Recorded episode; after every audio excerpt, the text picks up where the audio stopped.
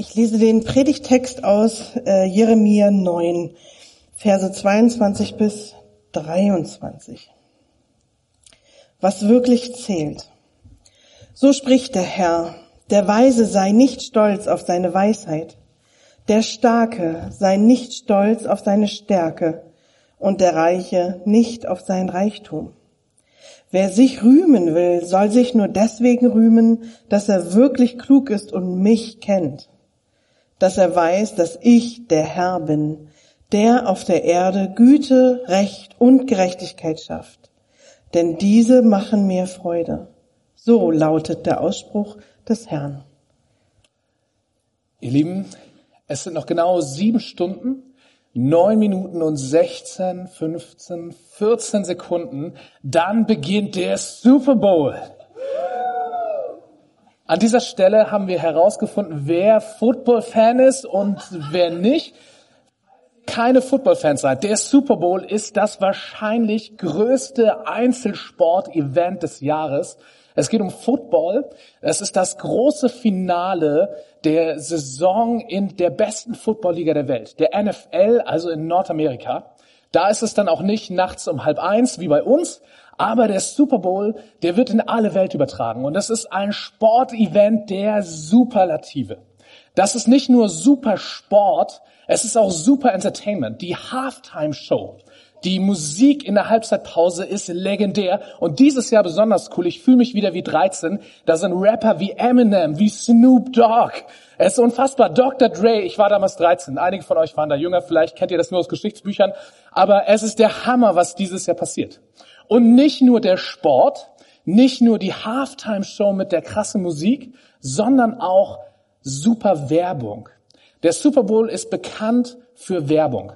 Wenn wir ein amerikanisches Unternehmen wären und wenn wir sagen würden, hey, lass mal einen Werbeclip beim Super Bowl im Fernsehen laufen lassen, dann würden uns dieses Jahr 30 Sekunden Werbezeit sechseinhalb Millionen US-Dollar kosten. Das sind ungefähr 5,7 Millionen Euro. So viel müssten wir für 30 Sekunden Werbezeit bezahlen, dass wir unser Produkt da platzieren können und ganz Amerika und die ganze Welt sieht, oh ja, das sollte ich mir kaufen. Also ein Sportevent der Superlative. Ich glaube, es gibt wirklich kein anderes Sportevent, wo 30 Sekunden Werbezeit so viel kosten. Und am Ende, ein paar Stunden nach Beginn, da hat dann eines der beiden Footballteams gewonnen und die Gewinner, die bekommen einen Ring, nicht so einen langweiligen wie mein Ehering hier, so einen richtigen Klunker, der eigentlich auch zu nichts anderem nutze ist, außer damit richtig fett anzugeben. Und ich bin noch nicht so lange in der Football-Szene unterwegs, aber wer so einen Ring hat, der kann damit richtig gut angeben. Das ist schon fast das Größte, was du erreichen kannst, so einen Super Bowl-Ring Ring zu bekommen. Noch besser sind natürlich zwei Super Bowl-Ringe oder sogar sieben. Das ist, glaube ich, das Höchste, was bisher geschaffen wurde. Und wenn du das geschafft hast, dann kannst du darauf hoffen, dass du nach deiner Karriere in die Hall of Fame aufgenommen wirst. Das ist die Halle des Ruhmes. Da wird dann dein Trikot hängen, wenn du einer der absoluten Superstars im Football geworden bist. Man muss nach Karriereende mindestens fünf Jahre warten. Das ist die Sperrzeit. Diese Saison ist der größte Footballspieler aller Zeiten. Der GOAT, der greatest of all time, der größte aller Zeiten, hat seine Karriere beendet. Tom Brady. Einige von euch kennen ihn. Das ist Quarterback, wichtigste Position. Der hat sieben von diesen Ringen. Äh, der wird mit Sicherheit in genau fünf Jahren in diese Hall of Fame kommen. Andere von euch kennen ihn vielleicht aus Bunte und Gala. Ist der Ehemann von Giselle Bündchen, diesem brasilianischen Topmodel. Vielleicht auch nicht. Egal. Also, der wird in fünf Jahren in die Hall of Fame kommen. Okay, warum erzähle ich so begeistert von Football und vom Super Bowl, der in sieben, äh, sieben Stunden und ein paar Minuten anfängt? Weil das ist das super beste Beispiel, voll tagesaktuell, um Ruhm, angeben, um sowas deutlich zu machen. Und darum geht's, ihr habt es noch im Ohr in unserem Predigtext. In unserem Predigtext, ah, jetzt habe ich es vergessen, nee, guck mal da, der Super Bowl. Tada! So. Ähm, in unserem äh, Predigtext heißt es, der Starke sei nicht stolz auf seine Stärke. Ich übersetze das mal in unser, unser Themengebiet. Ähm, unser Predigtext sagt uns, äh, lieber Tom Brady, sei nicht stolz auf das, was du erreicht hast. So in 22 Jahren läppische sieben Super Bowl Ringe und alle, alle Rekorde, die man auf deiner Position haben kann und dass sich die ganze Welt den greatest of all time, den GOAT, den, den besten Spieler aller Zeiten nennt. Sei nicht stolz darauf. Rühme dich dessen nicht. Der Starke sei nicht auf seine Stärke stolz. Der Weise sei nicht auf seine Weisheit stolz. Der Reiche nicht auf sein Reichtum. Und man könnte das bestimmt weiterführen. Äh, der Hilfsbereite nicht auf seine Hilfsbereitschaft. Der Liebevolle sei nicht stolz wegen seiner Liebe. Der Hingebungsvolle wegen seiner Hingabe.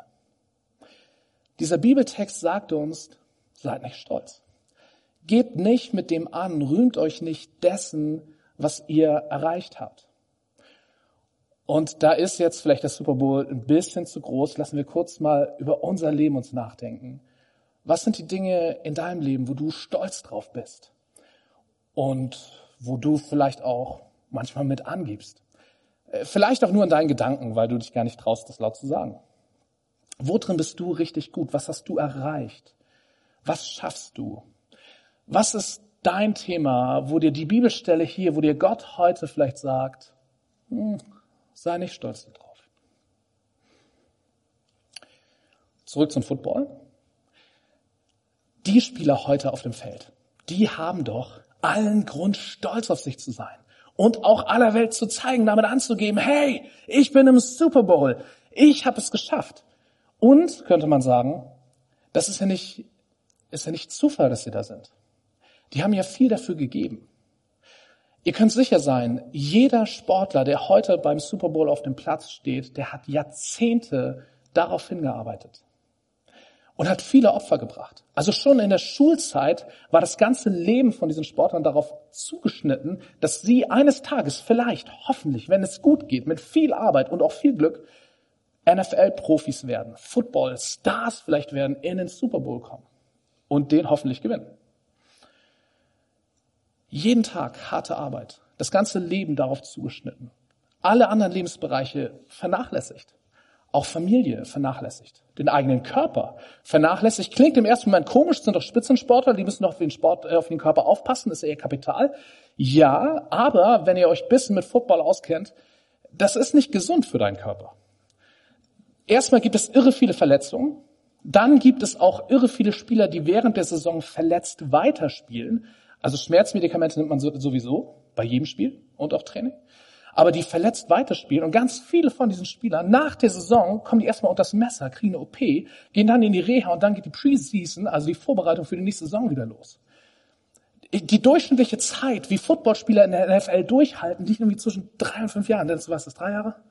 Er weiß es doch nicht. Okay. Also länger halten das die meisten Körper nicht aus. Außer du hast Tom Brady, hast eine Position, wo du nicht so viel abkriegst und bist der Goat der Greatest of All Time, aber anderes Thema. Die haben richtig viel dafür gegeben. Jetzt könnte man sagen, hey, haben die nicht allen Grund dafür, sich damit zu rühmen und anzugeben? Zumindest so ein bisschen, wenn du so einen Ring hast, da kannst du doch sagen, hey, ich hab's geschafft. Jahrzehnte habe ich alles dafür gegeben. Und vielleicht ist das bei deinen Bereichen, da wo du merkst, hey, da habe ich was geschafft, ja genauso. Für einiges können wir vielleicht nichts, für vieles können wir was. Und da steckt viel Mühe hinter, steckt viel Hingabe hinter, viele Opfer hinter. Warum nicht stolz darauf sein und das auch ein bisschen zeigen? Das sagt uns die Bibelstelle an der Stelle hier leider nicht. Aber ich habe drei Gedanken, warum ich glaube, dass uns Gott sagt, hey, Andi, werd mal ein bisschen ruhig, Football schön und gut, atme mal tief durch, und schau dir das mit dem Stolz und den Rühmen von der anderen Seite an. Drei Gedanken. Erster Gedanke. All das, worüber wir reden, hat keinen Ewigkeitswert. Das ist total vorübergehend, vergänglich. Um ehrlich zu sein, sogar schon dieser Super Bowl. Jedes Team da hat heute 46 Spieler und ich glaube, es gibt wenig Leute auf der Welt, die all diesen Namen auch nur kennen. Nächstes Jahr weiß die, ein Großteil der Welt nicht mal mehr, dass du den Super Bowl gewonnen hast, wenn du ihn gewonnen hast. Dein Trikot in der Hall of Fame, ja, schön und gut. Aber auch das ist nur ein Name auf einem Stück Stoff. Und selbst wenn du darüber reich geworden bist und berühmt geworden bist und Ruhm geworden hast, was davon kannst du mitnehmen, wenn dein Leben zu Ende ist? Nichts. Nichts. Also es hat keinen Ewigkeitswert, ist der erste Gedanke. Jetzt kann man einwenden, ja, okay, aber fürs Hier und Jetzt ist es doch eine coole Sache. Stimmt. Deswegen der zweite Grund. Rühmen, angeben, in dem Sinne stolz sein, ist einfach nicht liebevoll. Was meine ich damit? Ich glaube, dahinter steckt ein Prinzip. Ich erhebe mich und gleichzeitig drücke ich andere runter. Denn mein Erfolg, den ich hier feiere, ist nur Erfolg im Vergleich zu den anderen, die diesen Erfolg nicht haben. Dieser Ring hat nur einen Wert, also der Super Bowl Ring, mein Ehering hat einen ganz anderen Wert. Der Super Bowl Ring hat nur einen Wert, weil die allermeisten Footballspieler den nicht haben. Der Goat zu sein, der greatest of all time, macht nur Sinn, weil alle anderen es nicht sind. Sich rühmen heißt, ich hebe mich hoch und drücke damit andere runter. Bewusst oder unbewusst, sehr offensichtlich oder sehr verborgen. Aber der Angeber, die Angeberin in uns macht genau das. Wir vergleichen uns mit anderen und sagen, ich bin besser als der. Ich bin attraktiver als sie. Ich bin liebevoller als die dort. Ich bin hilfsbereiter als die anderen dort. Ich bin besser als andere. Das ist das Prinzip dahinter und das ist nicht liebevoll. Das ist mein zweiter Grund.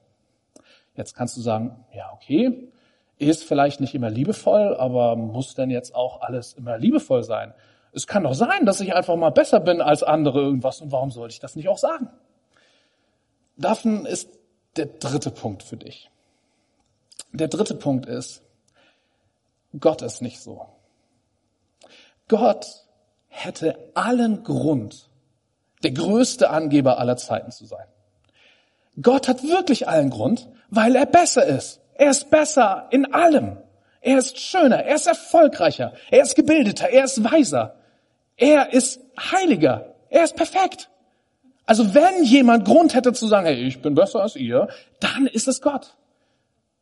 Aber Gott begegnet uns ganz, ganz anders. Und das ist die Story von Jesus.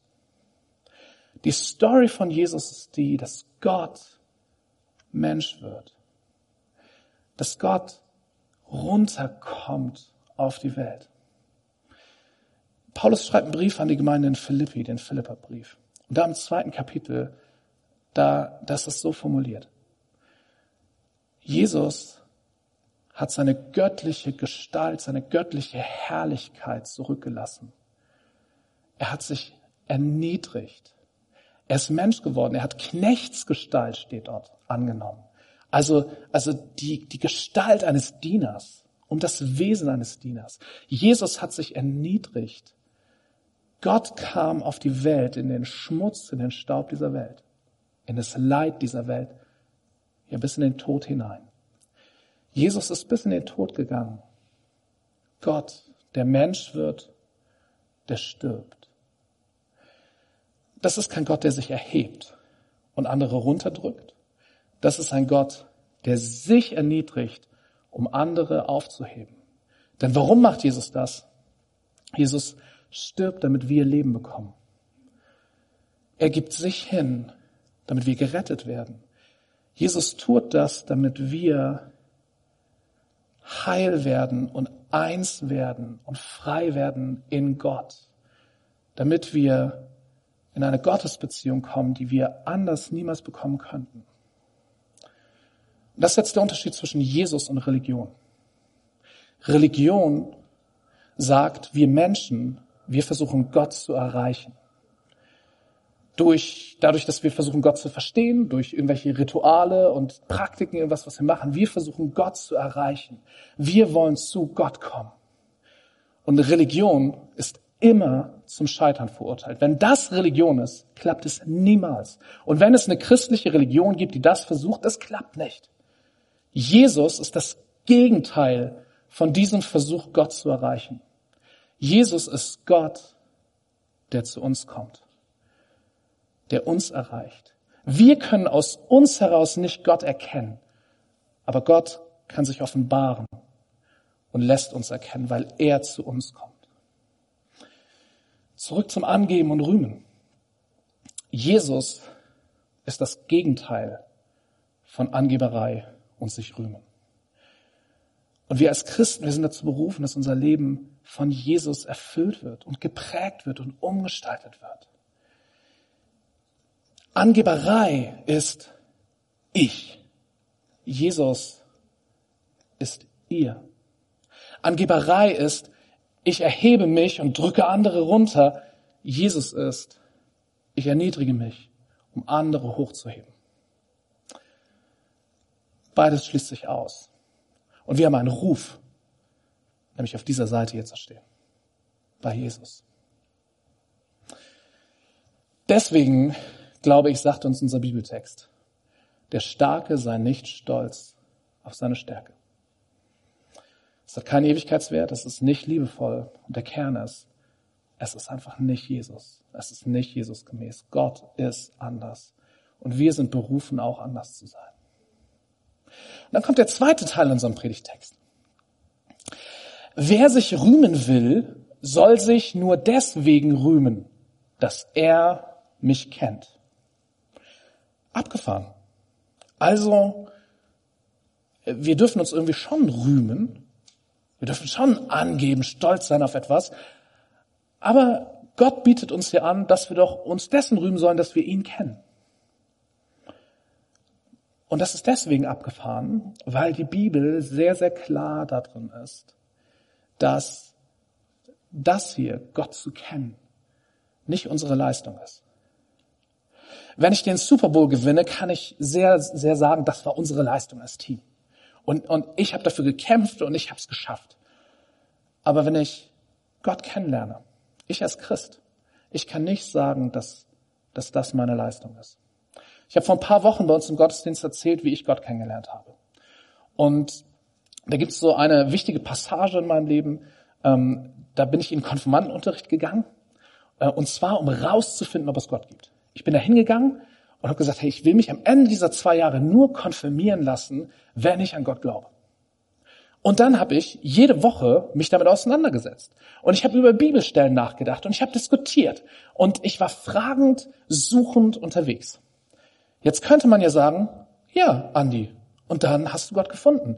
Du hast dich aber auch richtig angestrengt. Ist doch deine Leistung. Du bist da jede Woche hingegangen. Du hast Fragen gestellt. Du hast nach Antworten gesucht und du hast doch auch irgendwie Antworten wohl gefunden. Sonst würdest du jetzt nicht da vorne stehen. Und dann sage ich, ja, nein. Also ja, natürlich, ich habe Dinge gemacht.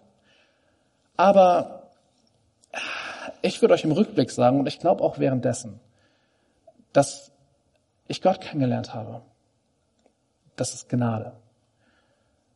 Das ist, weil er sich mir gezeigt hat. Und ich habe das damals in der Predigt auch erzählt. Es gab äh, diesen Moment kurz vor der Konfirmation, wo ich mich irgendwie jetzt entscheiden musste, äh, lasse ich mich jetzt konfirmieren oder nicht. Und, ähm, und dann habe ich, hab ich überlegt, hey, gibt's Gott oder nicht? Was denke ich? Ähm, und wir hatten so Freizeiten gehabt. Und auf diesen Freizeiten haben wir Andachten gefeiert. So ein bisschen so ähnlich wie unser Gottesdienst. Ein bisschen kleiner und muggeliger und egal. Ähm, und bei diesen, bei diesen Andachten, da hatte ich das Gefühl, da war ich mir sicher, dass es Gott gibt und dass er mich liebt. Das ist jetzt aber keine Erkenntnis, die ich herausgefunden habe, wie die Lösung von einer Matheaufgabe. Das habe ich nicht entdeckt, rausgefunden, bewiesen, sondern das hat Gott mir geschenkt. Gott hat sich mir gezeigt. Gott ist da und Gott liebt. Und ich war damals irgendwie 15 Jahre alt oder so, aber bis heute, ich habe Theologie studiert, würde ich euch sagen, das ist das Wichtigste, was du über Gott wissen musst. Gott ist da und er liebt. Und wenn du es genau angucken willst, guck dir Jesus an. Jesus ist das Gesicht von Gott. In Jesus gibt sich Gott einen Namen und ein Gesicht. Er ist da und er liebt. Er liebt dich. Worauf will ich hinaus? Wenn wir Gott kennenlernen, ist es, weil Gott sich uns zeigt. Es ist Gnade. Es ist niemals das Ergebnis davon, dass ich mich genug angestrengt habe. Gott zu kennen, das heißt nicht, ich habe mir das erarbeitet. Äh, für alle Theologen unter uns, ähm, wir sind nicht aus Werken gerecht, nicht aus unseren Leistungen heraus können wir vor Gott bestehen, sondern weil Jesus zu uns kommt, weil er zu uns kommt. weil er sich uns zeigt. Dafür dürfen wir uns rühmen, aber nicht im Sinne von, ich hab's rausgefunden, ich weiß jetzt, wie Gott ist, weil ich so brillant bin, so fleißig bin, so ausdauernd bin, die richtigen Bücher gefunden habe oder was auch immer. Es gibt eine Geschichte in der Bibel, die ich euch zum Schluss erzählen möchte. Jesus erzählt die. Ähm, ihr könnt die nachlesen im Lukas-Evangelium Kapitel 15. Da steht häufig als Überschrift das Gleichnis vom verlorenen Sohn. Eigentlich geht es um zwei Söhne, die ein Vater hat, aber wir schauen den Verlorenen an. Da ist ein junger Mann, der bei seinem Vater wohnt und der zu seinem Vater sagt, hey Papa, äh, ich möchte in die weite Welt rausgehen und also du wirst ja immer mal sterben und ich werde dann ja Geld erben, kannst du mir das nicht jetzt schon geben? Gib mir doch bitte alles, was mir zusteht. Und der Vater, warum auch immer, sagt, okay, hier hast du alles Geld. Und der Sohn geht, zieht in die weite Welt raus und er verprasst das Geld, er verkloppt das Geld mit ganz viel, was Freude macht und äh, was kurzweilig ist. Und irgendwann stellt er fest, dass er pleite ist und dass auf einmal seine ganzen Freunde, die er hatte, als er noch das Geld zum Fenster rausgeworfen hat, nicht mehr da sind. Und er kriegt den schlimmsten Job, den er sich vorstellen kann. Er muss Schweine hüten und er hat nicht genug, um selbst Essen, genug Essen zu kaufen. Er hat Hunger und er würde dieses Schweinefutter am liebsten essen. Und dort am Tiefpunkt kommt er zur Besinnung und sagt, hey, das war der größte Fehler, den ich gemacht habe, von meinem Vater wegzulaufen. Ich will zurück. Aber er sagt nicht, ich gehe zurück zu meinem Vater, klingel an der Tür und sage, hallo Papa, ich bin wieder da, ich würde gern wieder in mein altes Kinderzimmer einziehen. Wie sieht das mit dem Taschengeld aus? Sondern er will reumütig zurück. Er sagt sich nämlich, hey, den, den Knechten, den Dienern, den, den Sklaven, den Arbeitern auf dem Hof meines Vaters, denen geht's besser als mir hier.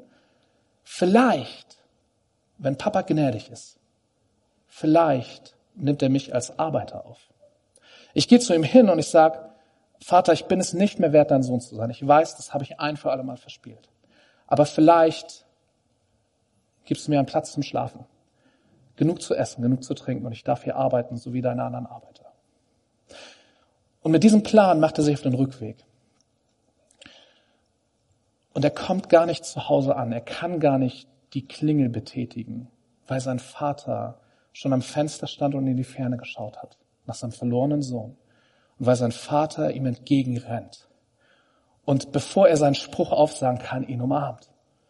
Und dann sagt der Sohn, das sagt es ich bin nicht mehr wert, dein Sohn zu sein. Lass mich doch Arbeiter hier sein. Und der Vater, der in dieser Geschichte für Gott steht, der lässt sich darauf nicht ein. Der sagt, mein Sohn, willkommen zu Hause. Du warst verloren, ich habe dich wieder. Er lässt ein Fest feiern. Er gibt dem Sohn als Zeichen dafür, dass er zur Familie gehört, einen Ring. Einen Ring. Ein Siegelring.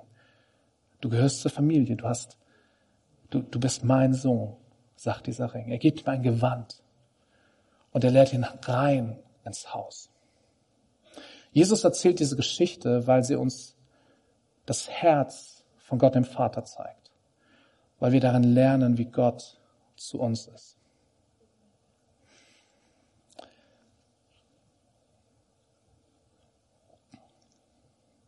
In sechs Stunden, 46 Minuten und 23, 22 Sekunden beginnt der Super Bowl. Und am Ende werden eine Reihe von Leuten, nämlich die Gewinner, Ringe bekommen. Für ihre grandiosen Leistungen am heutigen Tag. Und einige von denen werden in vielen Jahren in der Hall of Fame, in der Halle des Ruhmes aufgenommen werden. Dann wird dort ihr Trikot mit ihrem Namen und ihrer Rückennummer hängen. Und sie werden Ruhm und Ehre haben. Das gilt für ganz wenige Menschen auf der Welt. Aber das hat keinen ewigen Bestand. Etwas anderes gilt für dich und für mich und für uns. Nämlich, dass Gott der Vater uns auch einen Ring gibt. Aber den Ring, der zeigt, du gehörst zu mir. Du bist mein geliebter Sohn. Du bist meine geliebte Tochter. Willkommen zu Hause. Du bekommst ein Gewand, kein Trikot mit einer Nummer. Gewand von Gott sieht bestimmt cooler aus. Und dein Gewand hängt nicht nur in der Hall of Fame. Du in diesem Gewand darfst ins Haus des himmlischen Vaters kommen. Du darfst zu Gott kommen. Das ist etwas, das wir uns rühmen dürfen, was wir uns nicht verdienen. Wir werden Gott niemals erreichen von uns aus. Aber er kommt zu uns.